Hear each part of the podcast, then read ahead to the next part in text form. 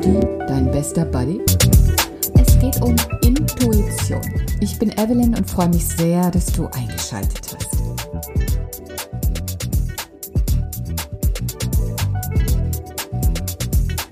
Kennst du das? Da hast du plötzlich eine Idee, du bist begeistert, du es fängt an zu kribbeln und du glaubst, wow, also das könnte wirklich was sein und juhu und das mache ich. Und dann fängst du an zu überlegen und abzuwägen und findest ziemlich viele Zweifel und denkst dann, ach nee, doch lieber nicht. Ja, es fehlt dir so an einem Fundament und an tatsächlichem Wissen, sozusagen an den Beweisen, dass dieser Gedanke, wenn du ihn umsetzt, denn genau das Richtige für dich ist. Dass das, was da plötzlich in deinem Kopf war, ah, wirklich super ist und dass es da keine Zweifel gibt. Das ist, glaube ich, ziemlich normal. Und mir ging es auch vor ungefähr 25 Jahren so, wo ich eine Gruppe von Menschen kennenlernte im Urlaub und dachte, was ist denn hier los? So viel Positivität und Lebensfreude liegt hier in der Luft. Und ich besuchte damals jeden Aerobic-Kurs. Es war also eine Gruppe von Aerobic-Instructoren und war also vollkommen happy mit diesem Gefühl und dachte, daraus müsste ich jetzt was machen. Und ich traute mich dann am Ende auch, äh, diese Instru Instruktoren oder Organisatoren anzusprechen. Und was soll ich sagen? Aus diesem Gespräch wurde eine sehr inspirierende äh, Zusammenarbeit, die noch immer anhängt, hält und eine äh, fortwährende Freundschaft, die ganz wichtig ist. Und wenn ich da alles zusammenfasse, was sich eben daraus entwickelt hat, dann kann ich sagen, dass ich äh, auch heute wahrscheinlich keine Yogalehrerin wäre, kein Yoga-Studio hätte ähm, mich nicht mit ätherischen Ölen beschäftigen würde und auch keine Reisen in äh, Hotels veranstalten würde und dort als Yogalehrerin Menschen inspiriere, wenn ich damals nicht diesem Gefühl gefolgt wäre, dass da so ein Funken eben entstanden ist, der bei mir ein Feuer ins Lodern gebracht hat und der ähm, mir aufgezeigt hat, wie schön es ist, einfach ähm, Menschen glücklich zu machen, ihnen einen Rahmen zu schenken, wo sie sich wohlfühlen und wo sie sich ähm, weiterentwickeln dürfen und Spaß haben können. Ja, nun fragst du dich vielleicht, was hat das Ganze äh, mit Yoga zu tun? Ist ja total äh, nett, die Geschichte, aber wo hier fehlt mir ein wenig der Bezug zum Yoga und darauf möchte ich jetzt kommen, denn es hat sehr viel mit der Wissenschaft des Yogas zu tun. Denn im Yoga unterteilen wir unseren Geist in drei Bereiche. Und meines Wissens gibt es für diese Unterscheidung der verschiedenen Bereiche keine gängigen Worte im Deutschen. Und deswegen benutze ich einfach die, die im Yoga Sutra auch verwandt werden. Also für das Feld des Geistes, also unseren Geist insgesamt könnte man sagen, benutzen wir ein Wort, das ist Chitta. Und dieses große Feld von Chitta ist wieder unterteilt in eben diese drei Bereiche. Und einer dieser Bereiche heißt Manas. Ja, Manas ist zuständig für die rationellen Entscheidungen. Und Manas ist das, was äh, wahrnimmt und diese oder beziehungsweise das, was wir wahrnehmen, äh, analysiert und dann eben einordnet in vielleicht eine Bedrohung, wo es zu bestimmten Handlungen auch kommen muss. Also es wägt sozusagen ab zwischen, ist das jetzt okay, das, was ich sehe, rieche, höre, oder ähm, eben nicht. Und dann ist Manas auch eher so ein Bereich, der sehr gerne so Sorgen und Zweifel aufkommen lässt. Also vielleicht könnte man auch sagen, der Kritiker in uns. Der zweite Bereich auf Chitta ist Ahamkara. Ja, und hier laufen die mentalen Vorgänge zusammen. Man könnte es vielleicht auch einfach so mit Ego übersetzen. Es geht also um das Abgrenzen, um das ähm, sich auf sich äh, fokussieren. Und Ahamkara denkt auch, dass ähm, ich alleine äh, eigenständig, unabhängig von allem anderen bin. Und ähm, das ist, glaube ich, auch ein sehr wichtiger Schritt, dass wir diesem Ahamkara auch Raum geben in unserer persönlichen Entfaltung, in unseren persönlichen Bedürfnissen, die gut zu kennen, denen auch nachzugeben, mit dem Ziel, sich dann auch wieder verbinden zu können und zu öffnen zu können. Problem könnte nur eben sein, wenn wir in diesem Bereich Ahamkara, also alles dreht sich nur um mich, so stecken bleiben, ja. Dass alles andere, was eben äh, noch da ist, einfach zu wenig benutzt und äh, ja auch, auch der Aufmerksamkeit geschenkt wird. Womit ich dann eben zu diesem dritten Bereich komme, der Budi heißt. Und Budi könnten wir übersetzen mit hier wohnt die Weisheit oder hier hat auch die Intuition ihr Zuhause. Hier entstehen so Eingaben, die neben noch nicht durch die Filter von Manas und Ahamkara gegangen sind.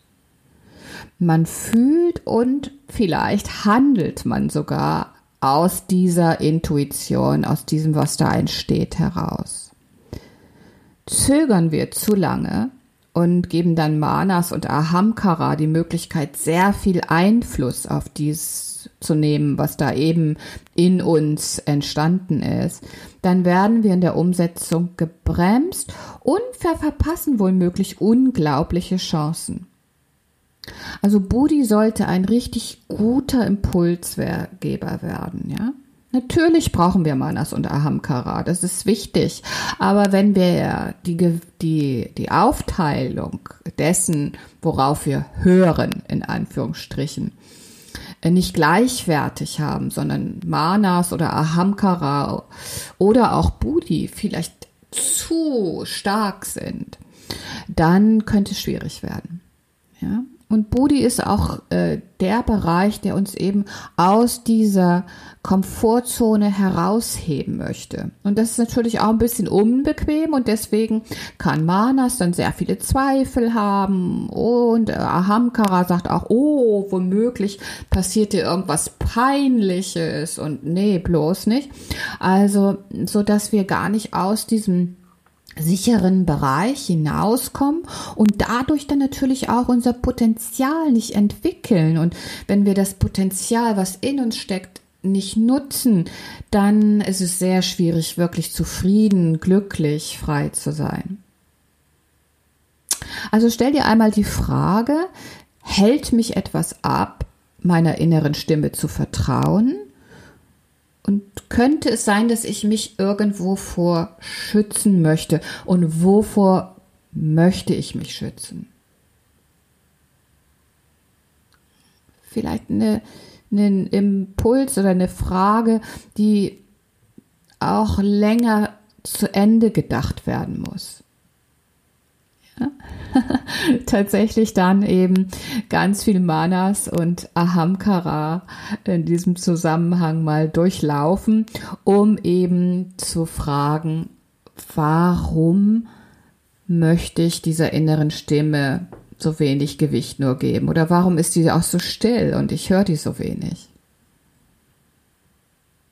Und äh, rein praktisch betrachtet, vielleicht können wir auch einfach mit so Kleinigkeiten beginnen. Das muss ja nicht gleich so was ganz Großes und völlig lebensumwerfendes äh, sein, sondern einfach mal ganz spontan äh, wählen, was wir tragen am Tag. Ja, ohne zu überlegen, jetzt großartig, mein Gott, passt das und wie sehe ich da drin aus und was ist mit den anderen und oh Gott, das regnet vielleicht und muss ich dies haben und jenes haben, sondern einfach mal spontan so ein Kleidungsstück auch wählen. Was uns einfach ins Auge fällt und uns Freude macht. Und genauso auch beim Einkaufen. Vielleicht einfach mal ohne Rezept losgehen und das nehmen, was uns so anlacht. Und dann kann man schon was daraus zaubern. Also einfach dem Vertrauen, was so in uns ja, wachsen kann oder was in uns einfach ganz leise vielleicht auch nur hörbar ist. Und wenn wir das üben, also an solchen kleinen Dingen, wie zum Beispiel auch am Morgen so ein Öl zu wählen, was einfach ganz, wo ich ganz spontan hingreife und wo ich gar nicht groß drüber nachdenke und das in meinen Diffuser zu tun, ja. Ich glaube, viele kleine Dinge, kleine Schritte auf diesem Weg dahin, Budi etwas mehr Aufmerksamkeit zu den, äh, schenken, etwas mehr Gewicht zu geben, können uns da schon helfen. Und am Ende wäre es nicht einfach eine unglaublich schöne Vorstellung, Budi und Mana und Ahamkara als drei Freunde vorstellen, die so Arm in Arm zusammenstehen und sich gegenseitig unterstützen. Und nicht, dass einer mehr Gewicht hat, größer ist, und vielleicht sogar mit so einer großen Keule Pudi eins auf den Kopf äh, schlägt und sagt, du Spinner, lass uns doch hier mal ganz sachlich bleiben. Ja, also wer weiß, vielleicht macht es dir Spaß, das so ein wenig mehr in dein Leben zu lassen und eben auf so einer liebevollen, freundschaftlichen Art mit diesem intuitiven Bereich in dir auch umzugehen. Auf jeden Fall habe ich eine wundervolle Mischung für euch in dieser Woche an ätherischen Ölen. Das ist eine bereits fertige äh, Mischung. Sie heißt Arise, also der Name ist Programm. Und äh, es hat Lemon Grapefruit, Osmanthus, Siberian Fear und Melisse in dieser Mischung. Und all diese Öle möchten dich so sehr unterstützen, dass eben alle Bereiche deines Geistes auch genutzt werden, um all diese Möglichkeiten, die in dir stecken, zu etwas ganz Besonderem zu bündeln und dein ganzes Potenzial zu nutzen. Und es duftet einfach wundervoll. Das kommt noch dazu. Es wird also sehr leicht sein, das auch zu diffusen oder vielleicht einfach auch verdünnt auf deine Stirn, deinen Nacken oder die oberen Chakren aufzutragen. Du musst natürlich jetzt im Sommer ein bisschen vorsichtig sein. Da sind äh, fotosensitive Öle enthalten. Also dann bitte nicht auf die Haut geben und dann hinterher in die Sonne gehen. Also falls du das einfach mal ausprobieren möchtest, in dieser Woche biete ich eben eine Probe an, die kostet 5 Euro. Und du hast 20 Tropfen von diesem wunderbaren Duft in dieser Probe, die du äh, gerne auch über unseren unser Blog-Formular bestellen kannst. Oder schick mir eine E-Mail einfach ganz formlos und wir kriegen das hin. Ja, wenn du eine große Portion brauchst, auch da finden wir eine Lösung und ähm, bitte sprich mich an. So, falls du äh, diesen Podcast äh, auf YouTube hörst, würde ich mich freuen, wenn du unseren Kanal abonnierst oder ansonsten einfach dem Podcast folgst und den auch abonnierst auf den ganzen Kanälen, äh, wo er eben ausgestrahlt wird. Ich danke dir sehr für deine Aufmerksamkeit und wünsche dir, dass du jetzt nur so vor Ideen sprühst. Und ich bin gespannt, ob da nicht was ganz, ganz Tolles draus entstehen kann. Würde mich freuen, wenn du äh, mich das wissen lässt und sende dir herzliche Grüße. Vielen Dank.